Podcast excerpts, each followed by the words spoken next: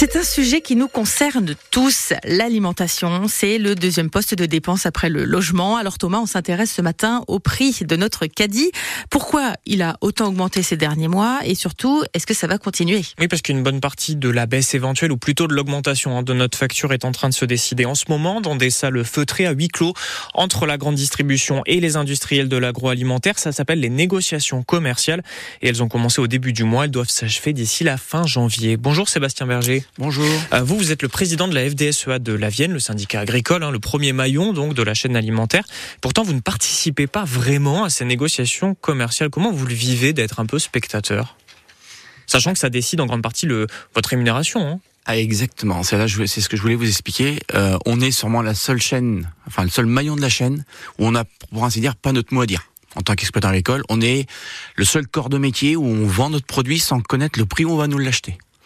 Ça, c'est problématique et euh, c'est pour ça qu'on demande l'application euh, bah, de la loi Egalim, par exemple, où on est censé avoir un coût de production et ensuite on calcule un coût de, de, de prix de vente dans nos magasins. Loi Egalim hein, qui a été votée en 2018, euh, version 2 en 2021, qui est censée euh, normalement euh, garantir une rémunération minimale pour vous. Exactement, prendre en compte nos coûts de production. Parce que ça, c'est quelque chose qui, qui, fluctue énormément et malheureusement, on n'arrive pas à le faire appliquer, très mal appliqué. Donc, euh... qui, qui ne la respecte pas? C'est la grande distribution, c'est les industriels? En général, c'est la grande distribution, l'industriel. En fait, c'est un commun.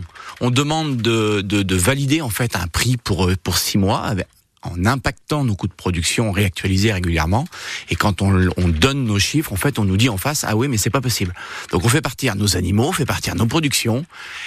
Et on croise les doigts pour qu'on nous le paye à peu près à un prix correct. Donc en fait, la grande distribution, quoi, elle n'augmente pas les prix à hauteur de la hausse de vos coûts de production? On est exactement dans ce cadre-là.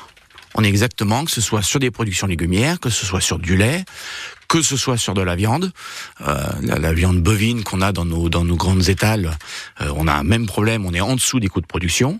Donc on cherche des niches. On essaie d'en trouver dans le département. On des en niches a de une. produits, c'est ça? Comment? Des niches de produits, c'est ça? Des niches de produits, des niches qualité. Euh, moi, j'aime bien prendre en exemple ce qu'on appelle chez nous le éleveur et engagé. En fait, c'est des éleveurs qui se sont mis en rapport avec des bouchers même de certaines GMS qui jouent le jeu, qui négocient le prix en fait de l'animal. GMS, rappelez-nous. Euh, alors, le... ce sont c'est la grande distribution, ce sont de négociateurs alors, auprès qui vous vendez. euh, directement les bouchers dans les magasins.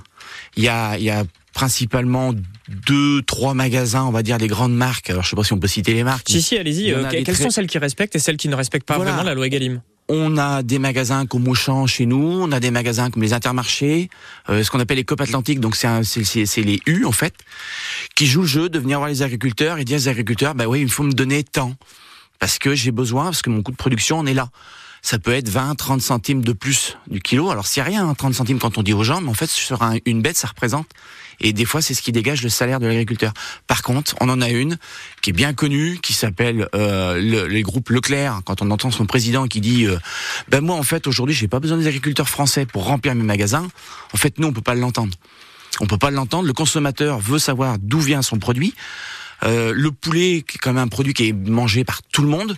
Aujourd'hui, on n'est pas autonome, on est à plus de 50% d'importation des produits. Et je ne parle pas des conditions de production qui sont pas les mêmes que chez nous.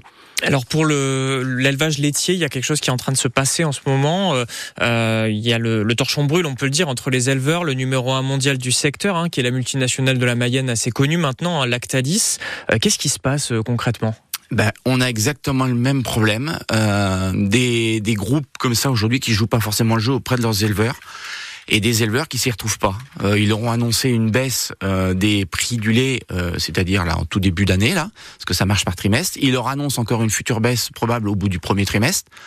Euh, ben ça passe pas. Et après ils nous disent euh, oui, euh, derrière on n'arrive pas à revendre nos produits. euh, on nous demande de baisser le prix moyen du, du panier de la ménagère. Mais en fait, on a toujours le même problème. En fait, l'agriculteur derrière n'arrive pas à vivre de sa production. il y, a, une différence, je crois. euh, Lactalis propose 465 euros les 1000 litres. Euh, les éleveurs demandent euh, 20 euros de différence à peu près pour 1000 litres. Ça paraît pas beaucoup, c'est énorme, vraiment?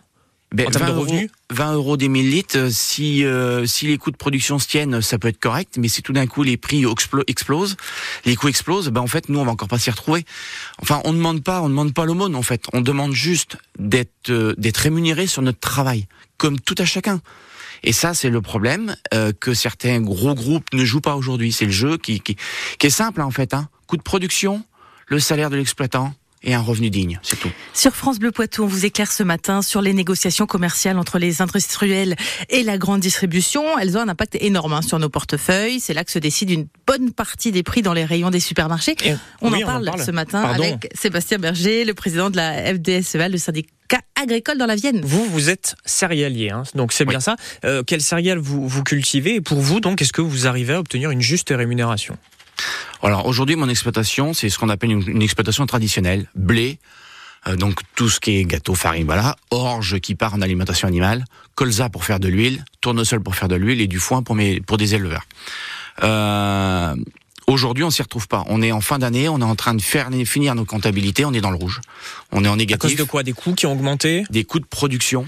Et en réalité, les, les prix de vente n'ont pas suivi en fait l'évolution. Ouais, là encore, comme pour euh, les éleveurs que vous nous évoquez. On a le même principe. C'est ce qu'on appelle l'effet ciseau. Les coûts de production augmentent, les coûts de, de, de revente de produits descendent. Euh, autre sujet, vous êtes céréalier irrigant, j'imagine. Vous non? Non, ah non, je suis je suis céréalier en production sèche. Euh, dans mon secteur, on n'a pas beaucoup d'irrigation, c'est comme ça, c'est le c'est le jeu. Mais euh, donc on est tributaire du de la pluie et du beau temps. Et des nappes phréatiques du coup. Et des nappes phréatiques des réserves. Donc sur cette question des, des bassines peut-être euh, rapidement, euh, il y a une plainte déposée par une dizaine d'associations environnementales pour essayer de protéger une espèce bien connue dans les Deux-Sèvres. La bassine menacerait son habitat naturel, mais au-delà de ça, vous, ces bassines, est-ce qu'elles vous est-ce qu'elles vous posent peut-être problème vu que vous ne dépendez pas de celles-ci pour votre irrigation, mais que peut-être elles peuvent menacer les nappes phréatiques? Alors, c'est un euh, sujet complexe, hein, bien sûr. C'est ce que j'allais vous dire. C'est un sujet complexe. Alors, nous, on parle pas de bassine, on est bien de parler de, de, de réserve de substitution. Euh, J'aime bien remettre les choses à leur place. Alors, qu'elle ne me pose pas de problème, moi, ces réserves. Dans mon secteur, euh, on n'en a pas parce que voilà, c'est comme ça. Maintenant, certains secteurs de la Vienne veulent s'adapter, l'agriculture doit s'adapter. Pour moi, ça doit passer par le stockage de l'eau. Dire que ça impacte sur les, les, les nappes phréatiques, là, moi, je mets un gros bémol, parce qu'il y a des seuils. À un moment donné, s'il n'y a pas de pluie, ils n'ont pas le droit de remplir leurs réserves. Et juste deux chiffres. L'année 2022, sur mon exploitation, parce que j'ai une station météo connectée, 407 mm d'eau. L'année 2023, 825. Donc il a plu beaucoup plus on a l'année dernière. les chiffres et on le voit. Quelles conséquences pour vous justement Oui? Eh bien justement, on le voit en ce moment où des agriculteurs ont même pas pu implanter leur culture d'automne. D'autres, sur des secteurs, je vais dire, dans le Montmorillonnais, ont implanté des, des, des, cultures céréalières du style blé, orge, et qui est perdu, parce qu'en fait, elles sont sous l'eau ou euh, en train de, bah, de se noyer, hein, tout simplement. Et derrière, on va avoir un autre problème aussi, c'est que s'il n'y a pas de production, en fait, on donne quoi à manger? Euh, à vos animaux Voilà, aux nos animaux chez des éleveurs qui font de l'autoconsommation pour réduire leur coût de production. Ils vont rien avoir l'année prochaine. Donc en plus, on va avoir un espèce d'effet, euh, un effet euh, contradictoire avec nos coûts de production qui vont prendre encore un coup dans le nez l'année prochaine. Ça c'est clair. Et on n'aura pas forcément les prix de vente qui iront avec. Merci beaucoup Sébastien Berger, vous êtes le, président de la FDSEA de la Mayenne. Merci de nous avoir éclairé sur de la de la Vienne pardon, de nous avoir éclairé sur les conséquences de ces négociations commerciales. On a parlé de la Mayenne au cours de l'interview. Merci bien.